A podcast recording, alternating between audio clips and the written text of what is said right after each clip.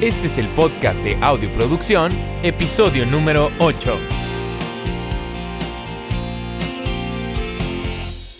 Hey, ¿qué tal amigos? ¿Cómo están? Pues bienvenidos a este episodio número 8 en el podcast Audioproducción. Mi nombre es Héctor John y soy el fundador de esta página audioproducción.com, eh, creador de videos instruccionales y artículos sobre grabación, mezcla y máster completamente en línea y en español. Si quieres conocer un poquito más sobre lo que hacemos, te invito a que visites nuestra página www.audioproducción.com, en donde puedes descargar guías gratuitas, gratuitas precisamente sobre grabación, mezcla y máster que te pueden ayudar de verdad bastante a mejorar tus técnicas y habilidades de mezcla y de producción desde tu home studio. Tenemos cursos profundizados y tenemos una membresía audio producción donde recibes multitracks mensuales para practicar todas tus habilidades y técnicas de mezcla. Entonces, bueno, pues en este eh, octavo episodio quiero hablar sobre, primeramente, eh, voy, quiero dar algunas noticias importantes Después vamos a hablar sobre la falsa idea de los plugins, y ahorita más adelante voy a desarrollar un poquito eso, y también el cómo construir un arreglo musical exitoso desde el punto de vista del productor y también desde el punto de vista de un ingeniero de mezcla.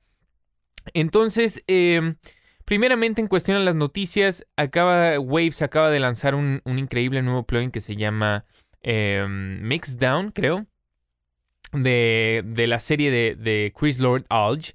Eh, bastante, bastante interesante porque una de las cosas que me gusta sobre los plugins de Wave, sobre todo los que, los que están en, en contrato con estos ingenieros de mezcla o productores, etcétera, son que son bastante sencillos de utilizar y están desarrolladas de cierta forma para que simplemente los integres en cualquiera de las pistas y ya tengas un sonido bastante bueno. Obviamente que después ya lo modificas cada uno a tu gusto, pero me gusta porque está súper sencillo de utilizar. Tenemos, tengo un video ahí en la página de YouTube eh, donde muestro exactamente de qué se trata este plugin y ahí ya lo puedes ver más en acción, pero está muy interesante porque está destinado a ponerlo en tu Mixbox, sobre todo a veces si batallas un poquito con la compresión o con la ecualización, si apenas vas iniciando y todavía no sabes bien exactamente qué hacer o cómo lograr un buen sonido, pues creo que el CLA Mixdown te puede ayudar a obtener un excelente punto de partida. Eh, realmente hasta ahorita lo he utilizado poco, solamente en la demostración y, en otras ocasiones, pero creo que es uno de esos plugins que vale la pena explorar y probablemente tener insertado directamente en el Mixbox. Otra de las noticias que quería dar a conocer es que estoy bien emocionado porque ya estoy en la parte de exportación de todos los videos del curso de mastering. De verdad es un curso que me han pedido por mucho, mucho tiempo porque entiendo, es un, la masterización es un proceso de cierta forma un poco místico. La gente realmente no sabe eh, pues de, qué se trata realmente la masterización, si realmente la masterización es un proceso completamente diferente a la mezcla o no, si la masterización puede corregir una mala mezcla o no. Entonces todo este tipo de preguntas, eh, masterizo creo que son como cinco o seis canciones de diferentes géneros, ¿verdad? Para que eh, pues cualquier usuario que adquiera el curso pueda conocer un poquito acerca de cómo hacerlo, aclaro algunas de las dudas más comunes, explico un poquito sobre los procesos de exportación para plataformas. La verdad que está, creo que bastante, bastante... Eh, integral el curso, tiene muchísima información y además me gusta porque es un curso que sé que conforme vaya pasando el tiempo lo puedo ir actualizando también para los diferentes usuarios y que siempre va a ser relevante. Entonces estoy súper contento probablemente para la fecha que salga este podcast. Eh, yo creo que en una semana más va a estar saliendo el curso máximo, si no es que antes. Entonces, bueno, pues espero que, que realmente pues sea bastante benéfico para todos los usuarios. Si a ti te interesa, bueno, pues ya probablemente si sigues la página vas a poder conocer un poquito acerca de eso. Otra de las cosas es que eh, gracias a Dios este mes de julio eh, hemos tenido aquí bastante trabajo en el estudio. Estamos trabajando con tres diferentes artistas a la vez en cuestión a producción, eh, grabación, mezcla y máster. Entonces bastante ocupados aunado a la membresía mucho, mucho, muchas cosas que hacer. Eh, y pues a final de cuentas la idea es pues estar haciendo y desarrollando mucha música. Entonces, muy contento por eso. Pronto quizá les, les, estaré compartiendo un poquito acerca de esos proyectos. Así que bueno, vamos a hablar un poquito sobre, perdón, el primer tema que es sobre la falsa idea de los plugins. Y este tema me surge porque yo me estaba poniendo a pensar y probablemente ya más o menos sepas hacia, hacia qué dirección vamos, pero me estaba poniendo a pensar, hace poco mi, eh, novia es diseñadora gráfica. Y entonces, si sabemos, pues creo que el, programa más común y el más utilizado por cualquier diseñador, ¿verdad? Es eh, Photoshop o Illustrator, ¿no? También en su defecto. Pero Photoshop es el, más común, el que todo el mundo conoce, ¿no? Hasta ya se, vuelve un, un, verbo, ¿no? Vamos a photoshopear esa, esa foto, ¿no? Eh, y yo me estaba poniendo a pensar, dije, fíjate que qué diferencia existe, porque, porque el, diseño gráfico es un proceso también sumamente creativo. Y, y me estaba poniendo a pensar, dije, ¿qué diferencia entre el mundo del diseño gráfico y el mundo del audio en cuestión a las herramientas? ¿Por qué? Porque realmente dentro del el programa de Photoshop, pues no hay ningún tipo de, de plugin, ¿verdad? El cual, entre comillas, de cierta forma te haga mejor que otro diseñador, ¿verdad? A final de cuentas, en el diseño gráfico, lo que vende es totalmente el gusto y las técnicas individuales de cada diseñador gráfico. ¿Por qué? Porque todos están utilizando el mismo software, ese mismo software que es casi casi un monopolio, ¿verdad? No, no existen, eh, no existen herramientas de, de, terceros, ¿verdad? Los cuales puedas integrar este, para hacer alguna otra función. O sea, todo lo tienes ahí a la mano. Todo mundo que tiene Photoshop tiene exactamente las mismas herramientas que ya sea el que va empezando o el que ya tiene 15 o 20 años haciéndolo. Entonces yo me estaba poniendo a, compararlo un poquito con nuestro mundo del audio. Dije, fíjate qué, qué diferencia existe en cuestión a, a, cómo nos puede realmente, puede interferir un poquito en nuestra creatividad y en nuestra forma de trabajo el pensar que si no tenemos un cierto plugin, es por eso que no estamos logrando buenos resultados. O un cierto equipo analógico, si nos vamos también por ese lado, ¿verdad? Y, lo habrás escuchado ya, ya estará un poquito muy trillado, ¿verdad? El que pues no es, no es la flecha sino el indio, no es el barco sino el capitán, etcétera, etcétera. Pero realmente esto tiene una veracidad del 100%, porque independientemente de que nosotros tengamos el, todo el equipo o estemos trabajando dentro del estudio que trabaja, no sé, Michael Brower o Tony Maserati, eh, Dave Pensado, etcétera, etcétera, que tienen pues el equipo que ellos quieran y, un equipo de muy alta calidad a la mano, si realmente no sabemos utilizar las herramientas, tenemos esa falsa idea de que los plugins pueden hacer magia por nosotros y eso está completamente fuera de la verdad. Obviamente, que hay algunos plugins que ofrecen algunas características que otros no tienen. Pero mi, mi, idea inicial, y yo, yo obviamente que utilizo plugins de terceros y tengo y peco también por tener infinidad de plugins que muchos de ellos ni siquiera jamás los he abierto porque venían en un compilado o simplemente porque fue una compra compulsiva y después nunca lo utilicé. Y a ese yo le llamo el síndrome de adquisición de equipo, el SAE, ¿no? En donde pues nada más porque sale algo nuevo queremos tenerlo, una actualización nueva, etcétera, etcétera. Peco de ello y, aún así sigo pecando, pero... Pero cada vez que lo pienso más me doy cuenta que, es verdad y muchas veces no es la respuesta eh, que queremos escuchar, ¿verdad? El decirte es que puedes lograr excelentes resultados con plugins de fábrica. Y yo, es más, lo he probado en el curso de mezcla básico. Hago una mezcla de una canción mía que yo produje de principio a fin, con la cual terminé muy contento con los resultados y utilicé solamente plugins de fábrica. Ahora, sí, como te digo, hay ciertos plugins que tienen funciones muy específicas, ¿verdad? Eh, las cuales simplemente no nos ofrecen los plugins de fábrica. Pero mi, sugerencia sobre todo es, si vas iniciando, enfócate primero realmente en, sacarle el máximo provecho, exprimir el máximo de tus plugins de fábrica para después entonces poder pasar adquirir otros plugins. No estoy diciendo que toda la vida te vayas a quedar con tus plugins de fábrica. Qué bueno que tenemos ese paladar de, opciones para elegir dentro del mundo del audio y eso es lo que también mantiene un poquito a, flote esta industria. Eh, Pero, pero sí lo más importante es el no nada más tener plugins porque otro ingeniero los tiene o porque alguien me dijo que si no lo tengo voy a no voy a obtener buenos resultados, sino porque realmente sabes que ese plugin que vas a tener te va a beneficiar en algo que los plugins que actualmente tienes no te ofrecen, ¿verdad? Entonces, te lo voy a poner de una forma muy clara, ¿no? Por ejemplo, eh, eh, explicándote cómo un plugin de terceros te podría beneficiar a diferencia de un plugin de fábrica. Tenemos el, EQ3 de Pro Tools o tienes el EQ que viene de fábrica con Logic o con Studio One, no. Entonces, todo este, este tipo de ecualizadores, pues son ecualizadores bastante limpios, los cuales tienen una función, pues meramente de, de moldear un poquito la señal, ¿verdad? Ahora, estoy de acuerdo, también puedes hacer incrementos, decrementos, etcétera, etcétera.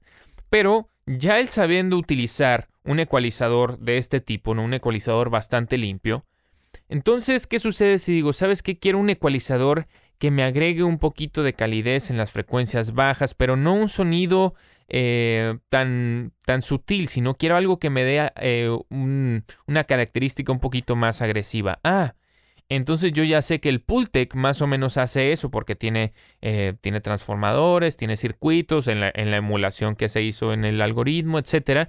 Entonces este me puede dar pues más o menos el sonido que estoy buscando. Y así consecutivamente lo puedes hacer para cada uno de los diferentes plugins terceros. Quizá con el compresor de fábrica pues puedes obtener un muy buen control de la señal, pero si quieres un compresor que sea más rápido, por ejemplo, quizá el 1176 que tiene tiempos de ataque y liberación súper rápidos, igual el compresor de fábrica no los tiene y entonces este te ayuda a lograr pues un resultado que estás tratando de conseguir. Pero para el punto en el que llegues a eso, pues creo que realmente cuando vas iniciando no tienes ni siquiera idea de lo que estás haciendo. Y, es normal, o sea, a mí me pasó por muchísimo tiempo que no sabía ni siquiera cómo manejar un compresor, que no sabía ni siquiera si tenía que aumentar o, o, o, o quitar frecuencias, dónde quitarlas, dónde ponerlas. Entonces, si vas iniciando, ¿verdad? Si ese es el caso para ti, si vas iniciando, yo te recomiendo, por favor, primeramente quítate esa falsa idea de que los plugins van a ser que tus mezclas, producción, etcétera, suenen mejor. Eso quítatelo de la cabeza. Primeramente, tienes que saber el por qué y cómo utilizar esas herramientas. Y eso es una de las cosas que siempre lo enseño en mis cursos o en la membresía o de producción. Hay una, un apartado que dice cómo sacar el mayor provecho del curso de la membresía. Y digo, por favor, no se enfoquen en los plugins. Y, aún así muchas veces me han dicho, es que no tengo estos plugins, ¿cuáles son? Y obviamente yo pues de cierta forma doy algunas alternativas, etcétera, ¿verdad? Que se puedan utilizar. Pero más que nada, yo cuando empecé realmente a sacar el mayor provecho de los, porque yo también a mí me, me encanta aprender de diferentes cursos en línea, etcétera. Cuando realmente empecé a sacarles el mayor provecho fue cuando entendí que el curso no se trataba de simplemente seguir al instructor y copiar todos los ajustes eh, al pie de la letra de principio a fin, porque simplemente lo único que estaba haciendo dentro de mi mente era copiando, ¿verdad? Pero no estaba, no estaba realmente entendiendo el por qué es que el ingeniero de mezcla o el instructor estaba haciendo lo que estaba haciendo. Hasta que entonces empecé a decir, ok, bueno, mi, forma, mi forma de verlo fue lo siguiente. Voy a ver el video de principio a fin, nada más para darme algunas ideas. Y después, ya en base a eso, en base a lo que yo entendí, voy a tratar de dar, pues, mis resultados. Ahora, eh, otra de las cosas que, enseño, por ejemplo, con mis alumnos, ¿verdad? Es este, que si uh, una de las partes de la membresía es que reciben crítica constructiva. Entonces, eh, si en esa crítica constructiva me doy cuenta que quizá la mezcla está sufriendo mucho, entonces sí es cuando yo invito a los usuarios a decir, sabes que sígueme al pie de la letra, pero entiéndelo, eh, revísalo varias veces, ¿verdad? Para saber exactamente por qué y cómo lo estoy haciendo.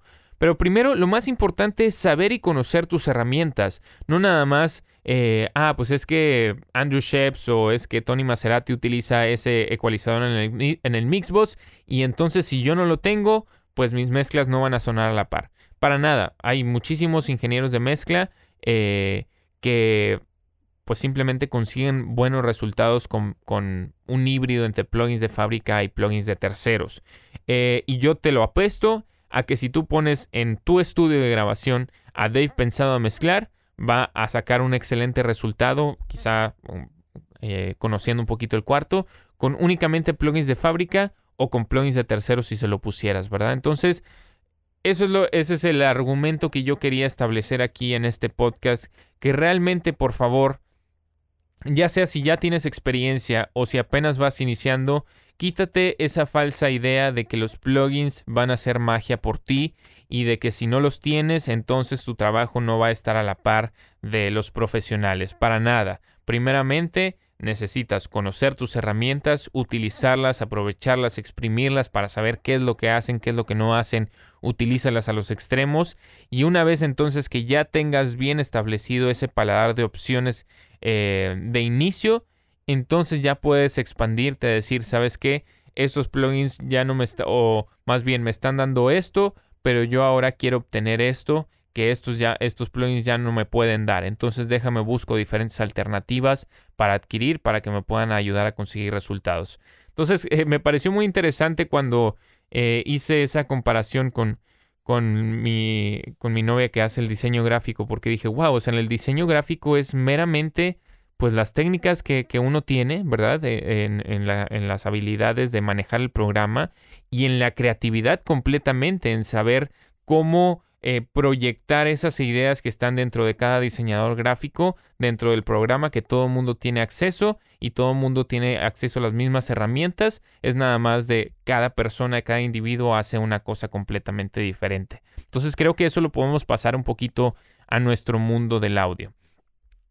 Bueno, ahora sí, terminando este tema, vamos a pasar a este otro tema muy interesante que, también me vino a la mente hace poco, que es cómo construir un arreglo musical exitoso. Y de hecho hay un, hay un blog que lancé hace algunas semanas con la página de Lander, que es Left and Right, de estos que hacen la masterización online, que más o menos platica un poquito acerca de, de cómo construir un arreglo musical. Pero como ahora en día estoy, y ya te comentaba al principio, en eh, este mes con mucho trabajo y es mucho trabajo de producción y de grabación aquí, todo completamente en mi estudio.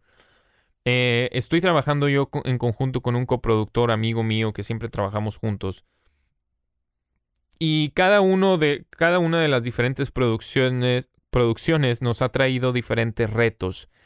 Y conforme hemos ido él, estudió en la escuela conmigo, el, coproductor. Conforme hemos ido avanzando y mejorando un poquito nuestras habilidades, nos hemos dado cuenta y hemos empezado a entender cómo es que debemos o qué tipo de cosas debemos de hacer para construir un, un, arreglo musical exitoso. Y exitoso no me refiero a que vaya a ser un hit, no, sino un arreglo musical que realmente tenga sentido, ¿verdad? Para la canción.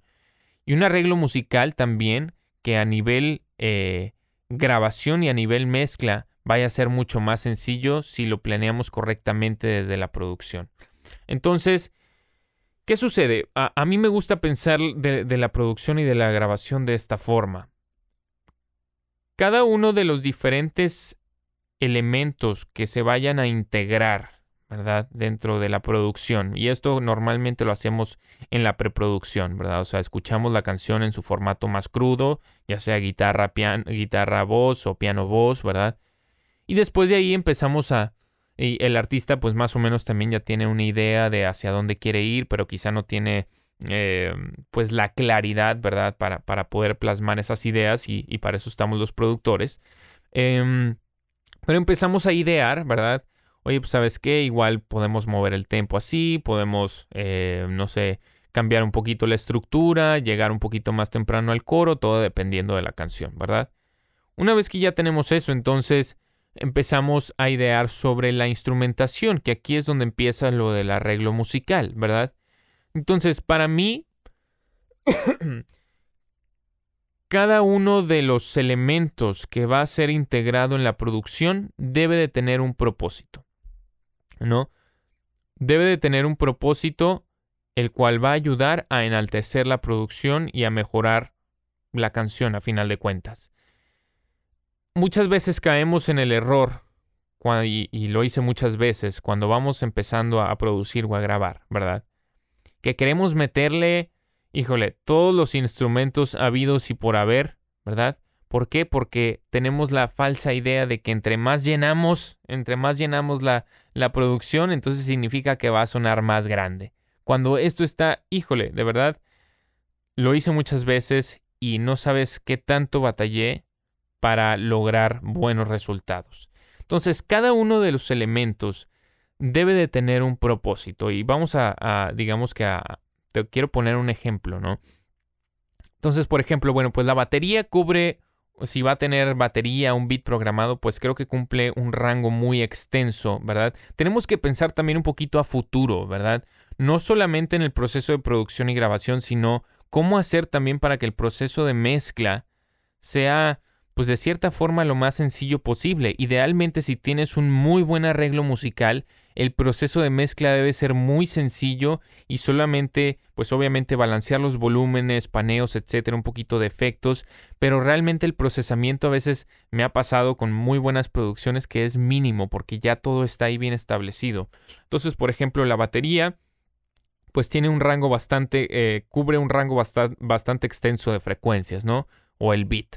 Eh, tienes el, kick, ¿no? Que, cubre mucho de las frecuencias bajas, es la parte, una de las partes fundamentales del soporte de la canción. Tienes después la tarola que te da el punch en el beat 2 y el beat 4, suponiendo que es una canción así contemporánea, ¿no? Eh, tienes el hi-hat que cubre, que te da también mucho del tiempo. Eh, te da, y eso te, cubre un rango de las frecuencias agudas. después tienes los toms que te ayudan para remarcar transiciones y tienen un sonido pues bastante eh, grande, ¿verdad? Eh, y después tienes los overheads que son el sonido completo de la batería y estos en conjunto pues tienes los platillos que te ayudan también a remarcar transiciones, estos te ayudan a, dar energía y cubren pues el espectro de las frecuencias agudas. Entonces ahí ya tenemos un pues un muy buen espectro de frecuencias cubiertas. Y después va a entrar el bajo, ¿verdad? Vamos a suponer que estamos programando una eh, o produciendo una canción de pop rock contemporánea. Entonces entra el bajo. Ahora, el bajo, ¿verdad? Pues va a tomar también un papel muy importante en los fundamentos de la canción, en las bases, ¿verdad? Y este normalmente va a ir en matrimonio con el kick. Entonces, para mí, estos dos elementos son sagrados, ¿ok? Tengo el kick y tengo el bajo, que entre ellos tiene que haber un muy buen matrimonio para que en sí no esté chocando uno con el otro, y entonces de esta forma pues tengamos una solidez en este rango de frecuencia súper buena.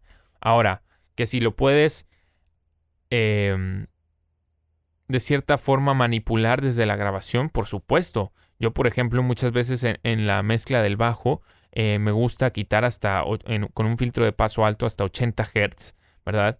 Y dejándole todo el espacio debajo de 80 Hz al kick. Y de esta forma tienen un, muy bonito matrimonio, como, como me gusta decirle lo puedes hacer desde, desde, el, desde la grabación o desde la mezcla, depende cómo te sientas más seguro, ¿verdad? Entonces ya tenemos el bajo. Después, pues digamos que vamos a integrar también una especie de soporte armónico, una cama armónica. Entonces, para esto, ¿qué vamos a utilizar? Suponiendo, ¿no? Pues vamos a tener un elemento estelar que va a ser el piano, ¿verdad?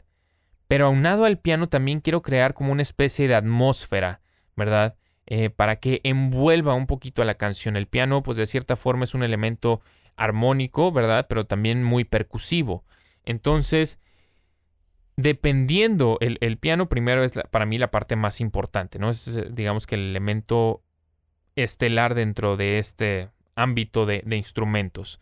Eh, entonces, dependiendo de dónde sea ejecutado en el registro del piano, es entonces donde voy a poner o voy a posicionar el registro del pad y qué tipo de sonido voy a elegir. No quiero, lo más importante es no tener elementos o, tratar de evitar lo más posible tener elementos que estén chocando unos con el otro dentro del mismo registro, ¿verdad? Y esto sucede mucho, por ejemplo, eh, si tenemos guitarras eléctricas y tenemos piano que más o menos están eh, dentro del mismo rango, ¿verdad? Entonces esto de pronto puede hacer que a la hora del proceso de mezcla se vuelva mucho más complicado. Entonces probablemente si lo pensamos y hacemos un buen arreglo decimos, bueno, el piano puede estar un poquito en el registro abajo y las guitarras eléctricas pueden estar un poquito más en el registro agudo y de esta forma a la hora que integramos el proceso de mezcla se vuelve mucho más sencillo porque ya no tenemos que estar em, peleando, ¿verdad? Por cuál e-, elemento va a estar eh, por encima de qué, sino eso ya lo estamos haciendo desde el proceso de la grabación. Entonces, para empezar, primeramente, eh, creo que esa es una de las partes más importantes del arreglo musical. Pensar cuál es la función de cada uno de los elementos, si es estelar, si no es estelar, ¿verdad? Eh, los elementos estelares hay que darles más importancia, a los que no, entonces quizá moldearlos para que estén detrás o, ayuden a soportar los elementos estelares, ¿verdad? Em, y después de esto, pues también tener mucho cuidado con, los registros, ¿verdad? O sea, para que eh, no tener un, enmascaramiento de frecuencias que simplemente nos hagan la vida mucho más difícil en el proceso de mezcla. Ahora, em, otra de las cosas que me gusta también eh, pensar a la hora de que, estamos haciendo un arreglo musical es crear dinámica. ¿A qué me refiero con crear dinámica? Bueno, pues las dinámicas no, no me refiero tanto a, nivel compresión, ¿verdad? Sino me refiero a una dinámica, o sea, una variación general conforme va sucediendo o conforme va avanzando la canción en el tiempo, ¿verdad? Entonces, muchas veces con producciones amateur me ha tocado escuchar que desde el principio ya metieron toda la carne al asador, ¿verdad? Y entonces esto que me deja conforme va avanzando, pues ya para mí se vuelve muy poco interesante, ¿verdad? Ya, ya me diste todo lo que tenías que dar, ya que más puedo esperar.